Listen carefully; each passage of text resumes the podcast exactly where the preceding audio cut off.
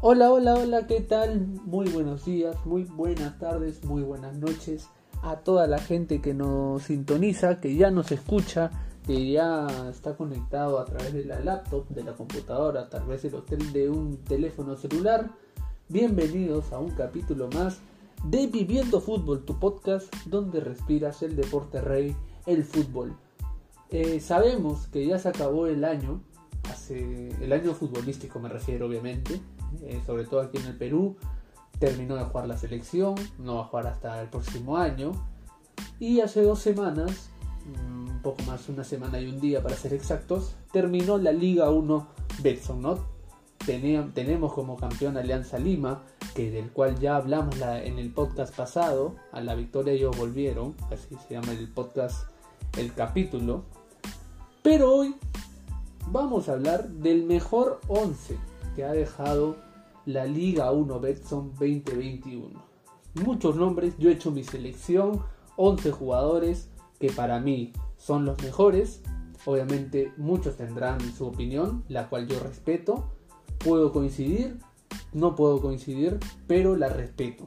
Espero que ustedes también la, comprendan. Eh, también si están de acuerdo o no, tal vez hacer un que hagan un debate en su mente, es decir, oh no, yo pondría acá en vez de tal a este jugador o tal vez sacaría a este delantero y pondría a otro y así en diversas posiciones en que tal vez no, no concordamos, ¿no? Pero esto es lo lindo del fútbol, que te da esto, te da que hablar, te da que debatir por qué él y no él, o por qué este esquema y no este esquema, y por qué este equipo y por qué no. Esto es lo bonito del fútbol, bueno, hoy vamos a hacerlo, así que vamos a empezar ya con el mejor 11 mío, de Piero Mendoza. A ver, creo que en el arco no hay dudas. Creo que el que el que ha sobresalido todo el año y insisto, para mí el mejor arquero es el que el que encaja menos goles en el año, ¿no? Aparte también se debe a la buena defensa. Me refiero que mi, el, mi mejor arquero para mí, ¿ah? para mí, tiene nombre y apellido y se llama Ángelo Campos de Alianza Lima, el mejor portero del año. Tuvo un premio al final en esta última fecha doble de la selección, fue llamado, fue convocado por primera vez a la selección mayor y yo creo que es el premio de todo el año, ¿no? Un Ángelo Campos que recordemos que iba a firmar por Stein, ¿no? Se da esto del TAS y vuelve a Alianza. Y termina siendo ganándose el titularato. Empieza arriba de Neide en el arco de Alianza Campos un día lo suple, en un partido, si no me equivoco, es contra el Sport Boys, y lo hace bien, lo hace de maravilla y no soltó el puesto. Aplausos para Angelo Campos, que para mí es el mejor portero de este año. Bueno, decirles que desde ya voy a usar una 4-3-3 y vamos a pasar con el lateral izquierdo. Lateral izquierdo, bueno, Richie Laos, eh, podemos decir también por ahí eh, Nelson Cabanillas. Pero yo me voy a quedar con Paolo Reina, una de las mejores apariciones de este año en el Fútbol Club Melgar. Eh, buena participación no solo en Liga 1, sino cuando Melgar le tocó también participar en Copa Sudamericana. Desbordó, ha destacado también, es el mejor jugador peruano, el cuarto a nivel Conmebol en Masquites. Esto se dio. Es una estadística que mostró justo la organización de la Copa Sudamericana Hace algunos días yo escojo a Pablo Reina como mi lateral izquierdo. Vamos a la saga central. Uno es fijo, el otro sí demoré en dudarlo. El que es fijo es Pablo Míguez. Caudillo en Alianza es un caudillo que no veíamos hace tiempo en el equipo de la Victoria, más aún en los tiempos difíciles. El año pasado, pero no habían caudillos en Alianza cuando los necesitaba Alianza Lima. Y creo que en Míguez encontró ese, ese jugador, ¿no? Ese jugador que eh, te da la voz de mando desde atrás del campo, eh, es, fue el capitán, eh, ni bien este, descendió a Alianza, fue uno de los primeros fichajes, aceptó jugar Liga 2 y yo lo incluyo a Pablo Míguez. Da mucha seguridad en Alianza Lima, tanto también como Jordi Vilches y Jefferson Portales, ¿no? No los pongo porque no han sido titulares todo el año, sino ganaron su puesto, podríamos decirlo, en la fase 2. Esto se trata de todo el año y para mí quien ha tenido un año redondo ha sido Pablo Míguez me quedo con el cotorra, con la cotorra, perdón. Vamos con el, con el otro zaguero central y yo he puesto a Renzo Garcés de la Universidad César Vallejo. creo que es uno de los puntos más sólidos ¿no? del equipo de Chemo del Solar. Eh, a ver, no es que hizo el gran campeonato y que bueno ya está siendo, ya ha sido convocado y está siendo visto por otros equipos de América pero creo que dentro del torneo local ha sido lo más seguro Garcés ha, ha sido convocado a microciclos de, de la selección y es por eso mi elección por Renzo Garcés defensor de la Universidad César Vallejo en el lateral izquierdo ahora que estaba recordando y ya haciendo el podcast grabándolo antes había puesto a Oslin Mora, pero me olvidaba de alguien que tengo que decir que me gusta mucho el juego de este jugador y creo y lo voy a cambiar. Ojo, Mora, con esto no estoy diciendo de que Mora ha hecho un mal campeonato, ha sido el peor, que no debería estar en ningún once, no, no, no. Sino que creo que este jugador lo ha hecho mejor que Mora. Y eso es bueno, eso es bueno sobre todo para la selección, que por esa banda hay dos jugadores que pueden render para el futuro, son jóvenes los dos en vez de Oslin Mora, voy a colocar a Gilmar Lora. Para mí, la aparición de Cristal en el año. Eh, muy bueno, va al ataque, se atreve, eh, tiene 21 años, pero ya va al ataque, pasa la línea, va hasta la línea de fondo. Eh, ha sido llamado a la selección también, ha jugado en la selección por eliminatorias nada más y nada menos que contra Argentina. Yo me quedo con Gilmar Lora, un muy buen lateral derecho que ya tiene ofertas incluso del fútbol brasileño, del fútbol estadounidense. Así que vamos a ver en qué queda el futuro de Lora. Veremos si se va, se queda y hace una buena Libertadores y ahora sí puede dar el salto definitivo. También si se consolida en la selección, sabiendo que en esa banda derecha está Aldo Corso y esa Víncula, que no van a ser para siempre. Así que mi elección es Gilmar Lora. Vamos con la línea de volantes. Y empecemos con el volante izquierdo. Christopher González, mi elegido, Canchita González, eh, y a veces inamovible en la selección. Con eso quiero decir de que es la primera pieza de recambio. O cuando no está Yotun, González es el quien reemplaza. Muy buen campeonato, muy buena participación con Cristal en, en la Copa Sudamericana en la Copa Libertadores. Creo que uno de los, eh, por no decir el mejor, uno de los mejores de Cristal me quedo con Canchita. Eh, el talento le sobra acá en el torneo local. Pero creo que ese talento le tiene que sobrar también en eliminatorias. No tiene que apagarse en algunos partidos, ¿no? Sino que tiene que ser constante. En, tanto en Liga 1, Copa Libertadores o Copa Sudamericana y. Perdón. Y en eh, la selección peruana.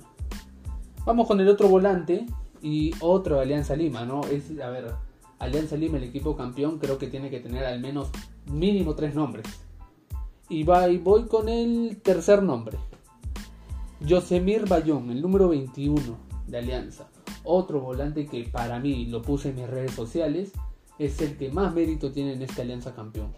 No lo digo por goles, no lo digo por asistencias, sino que en los momentos más difíciles de Alianza, como lo vivió el año pasado deportivamente, el capitán Yosemir fue, a ver, el mejor de Alianza Lima el año pasado.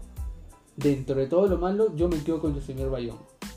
Y es un jugador que este 2021 ha sido el, mm, ¿cómo decirlo? El del trabajo silencioso pero importante.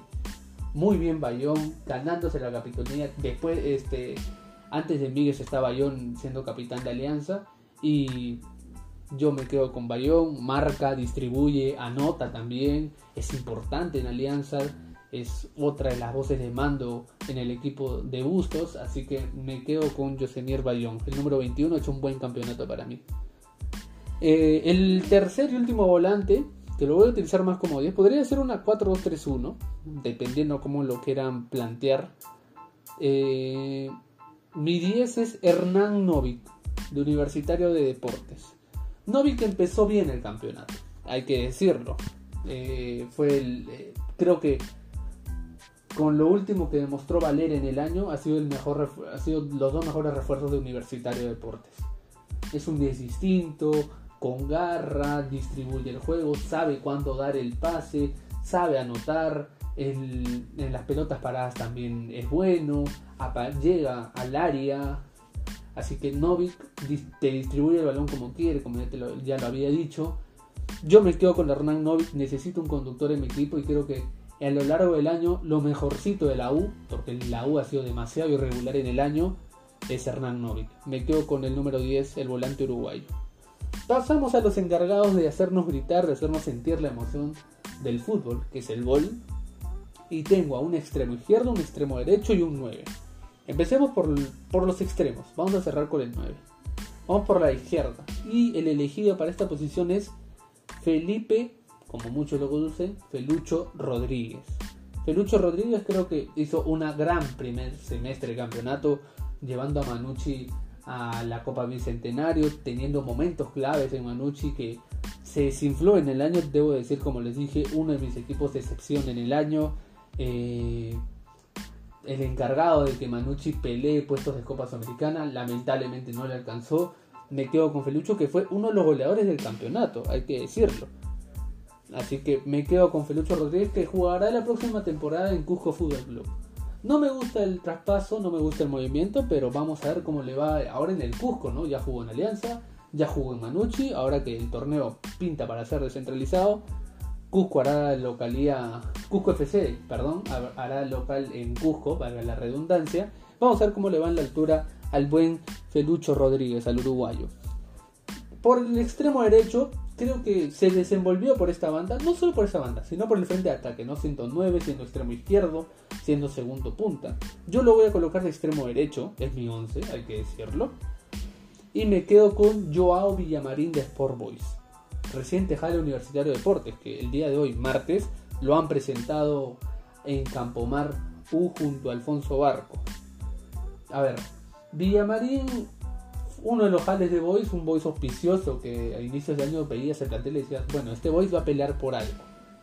No empezó bien el, año, eh, pintaba ser uno de los equipos de excepción con todos los jales, con todos los nombres que ya se habían quedado la temporada pasada, pero Villamarín, eh, la segunda parte del año, el mejor de la fase 2, uno de los mejores de la fase 2, el goleador de Boys, el uno de los encargados para que Boys vuelva a un torneo internacional después de 20 años.